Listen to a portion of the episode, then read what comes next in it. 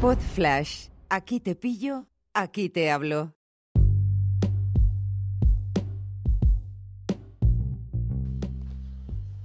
Hola a todos, aquí Nacho. Muy buenas noches, 22 de diciembre de 2019, el día del gordo. No sé si os ha tocado, yo sigo muy bien de salud, gracias.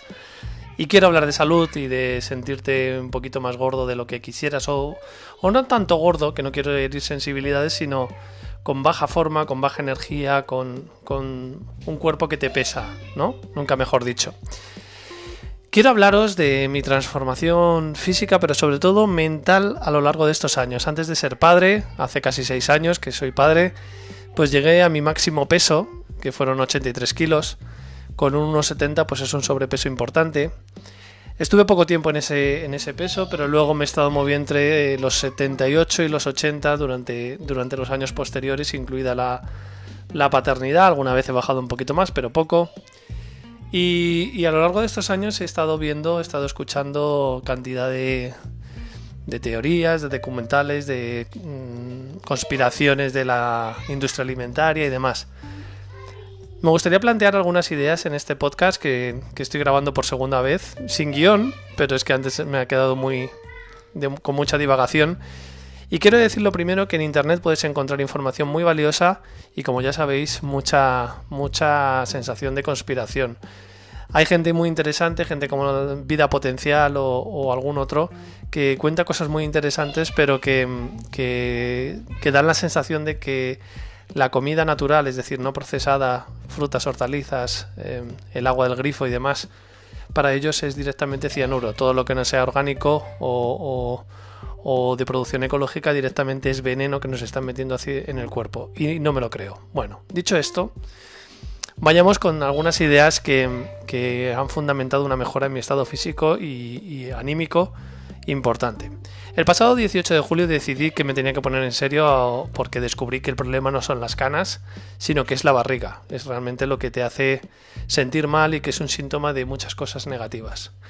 Fue entonces cuando empecé con, los entrenamientos de Sergio Peinado, que me parece un grandísimo, un grandísimo profesional de lo suyo, muy empático y que genera mucha, mucho, mucho enganche con su audiencia y yo con, a través de sus vídeos y de sus rutinas, las gratuitas, me es más que suficiente. Hablaré de él un poquito más adelante y quiero hablar del primer punto esencial. Em, bueno, en, este caso el ejercicio lo es, pero el primer punto esencial o el primer concepto que quiero tratar es el tema del ayuno intermitente. El Zapataki la lió en el hormiguero hace unos días. Yo he escuchado y he visto de todo. Ayunos de, de un año. Es el, el récord, creo, en los años 70. Y, el ayuno intermitente lo que nos viene a decir es que no necesitamos estar comiendo em, continuamente. Aquí hay opciones como hacer un 16-8, 16 horas sin comer, 8 horas comiendo y de ahí para arriba. Estos gurús de internet, 16-8 le parece lo más suave. ¿Qué he hecho yo? ¿Con qué me he quedado de, esta, de, esta, de este tema? Con el tema de no estar comiendo continuamente. ¿Y qué hago? Pues procurar unos ayunos de 12, de entre 12 y 14 horas de forma natural, es decir, cenar a las 8 y desayunar a las 8 de la mañana, que no me parece ninguna locura. Si lo alargas un poco más, no pasa nada. Eh, las consecuencias que tiene esto del ayuno es que antropológicamente eh, no estamos preparados para estar comiendo continuamente, para tener comida continuamente a nuestro alcance o a nuestra disposición. ¿Qué, provoca el ayuno intermitente? Y sé que creo me he quedado con esa idea, ¿no? Que siempre digo que lo importante es el pozo. Que los niveles de insulina de tu cuerpo bajan. Porque en ese momento em, tu cuerpo está en una disposición, cuando estás en ayunas, está en una disposición en la de empezar a quemar la, grasa acumulada que tiene y utilizar como combustible esa, esa grasa acumulada a medida que tú tienes algún tipo de actividad.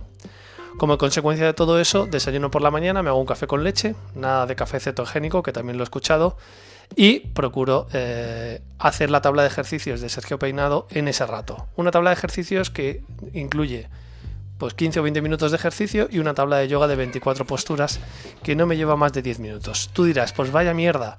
Ya, pero con esto me es más que suficiente. ¿Vale? Eh, y está funcionando, está teniendo unos grandes efectos que te contaré, que te contaré hasta el final de este, al, final de este audio. Eso en cuanto al ayuno intermitente, la bajada de la insulina y la quema de grasas acumuladas. Eso creo que está más que demostrado. Y sí que creo, de hecho hubo un, premio Nobel de, de, no me acuerdo de qué categoría, pero supongo que de ciencia o de algo así, em, en 2016 que habla del ayuno intermitente, pero no barbaridades de 23-1, que hay gente que está 23, 23 horas sin comer y una hora comiendo, que eso tiene más pinta de bulimia que de otra cosa. El siguiente punto es el tema de los hidratos de carbono y el azúcar. ¿Por qué estamos continuamente comiendo? Porque nos han hecho adictos a determinados componentes de la comida. Y eso sí que creo que funciona directamente como la nicotina. Creo eh, firmemente que, mm, que, en un futuro las eh, empresas alimentarias o corrigen lo que están haciendo o serán consideradas como las tabaqueras. La gente está enganchada a la comida continuamente. El otro día, antes de ayer, estuve en una boda y veo como una aberración el tema del cóctel y luego la cena que se mete la gente después. Me parece como para estar en ayunas hasta el día siguiente, por la mañana. Hasta el día siguiente no, al, otro, con esa ingesta de calorías tan brutal, ¿no? Entonces sí que creo en ese sentido que el tema de los hidratos de carbono y el azúcar provocan una dependencia y son los que impiden que tú quemes esa grasa que tienes acumulada en tu cuerpo, que está empadronada y le llega hasta correo. Con lo cual al final sí que está todo relacionado el ayuno intermitente, bajada de insulina y procurar el tema de los hidratos de carbono y el azúcar, controlarlo. Yo como lo he hecho, me he quitado el azúcar moreno, tampoco me echaba, me echaba una pizquita, media cuchara en el café, la he quitado directamente, me estoy acostumbrando al café con leche normal. Los puristas de la dieta cetogénica o baja en carbohidratos te dirían que te tomases un café cetogénico con, hecho con mantequilla y con aceite de coco. Lo he probado, no está nada bueno, ¿vale? Entonces yo lo que hago, como os he comentado, es un ayuno de 12 a 14 horas. En ese rato hago mi tabla de ejercicios.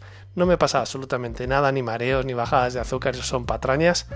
Y luego desayuno, porque mm, os tengo que decir que para mí el pico, estoy escuchando mucho a mi cuerpo y el pico de azúcar es la primera media hora después de levantarme. Una vez pasado eso puedo desayunar perfectamente salado y, suelo hacerlo después de ese, café que, de ese primer café que me he tomado, me suelo tomar un, batido verde, en el que incluye espinacas, a veces pepino, un yogur, zumo de naranjo, zumo de limón, pues un plátano, un kiwi, todo eso en una batidora. Me tomo eso y luego eh, desayuno salado. Eh, con otra, pues, pues a lo mejor un poco de pechuga de pavo y cosas de ese estilo. ¿Qué he desterrado de mi vida? y es lo que importa realmente, la leche con galletas, por ejemplo. La de por la mañana, la de a media tarde, la de por la noche, o a veces las tres en el mismo día, que, que tenía que ver mucho con esa dependencia del azúcar, ese pico de energía y ese bajonazo. Yo no quiero conseguir un peso concreto. Es verdad que he pasado de 78 kilos el 18 de julio de este año, ahora estoy en 74 y medio, lo cual es un avance muy importante y lo noto, vaya que sí lo noto. Pero para mí lo más importante es tener energía todo el día.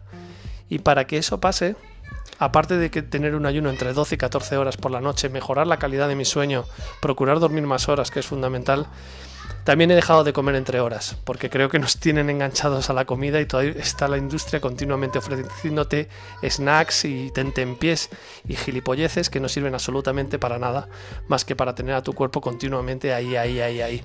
Sí que creo en el efecto sanador de que tu cuerpo esté descansando y sí que creo que esos ataques de hambre, si observas a tu cuerpo, luego se te pasan, o quizá bebiendo agua o una infusión o tomándote un café, eso eh, directamente puede, puede remitir. En este viaje también he visto documentales en los que un tío se tira 60 días, el de Gordo, Enfermo y Casi Muerto, que está en Netflix, creo recordar, y en Amazon Prime, de estar 60 días tomando batidos verdes. Eso tampoco es, ¿vale? No hay que irse a los extremos, no hace falta. Simplemente lo que he hecho en, mi caso, y espero que te ayude esta idea, es quedarme con un poco de cada cosa que he ido escuchando. Entonces, quitarme el azúcar en estado puro, procurar comer más sano, eh, he descubierto una aplicación maravillosa que se llama Yuka, Y-U-K-A, que te pasa un código de barras y te dice lo, saludable que es un alimento. Hay gente que piensa que hay gente detrás de esta aplicación manipulándonos, pero bueno, he aprendido a leer las etiquetas ya sin la aplicación y, es muy curioso ver todos los tipos de colacao, los cero azúcares y todo eso, la nota que se llevan de, esta aplicación.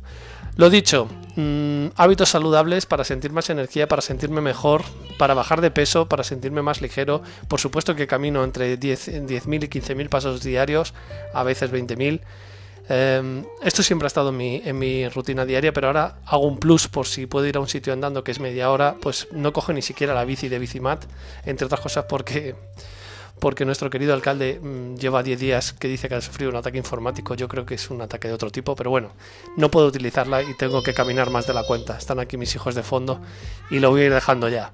Cuéntame tu experiencia, voy a dejar enlaces en, en las notas del programa. Cuéntame tu experiencia con el ayuno intermitente, con la dieta ceto y todas las cosas que he comentado porque me encantará saber tu opinión. Un abrazo, nos escuchamos, felices fiestas, chao.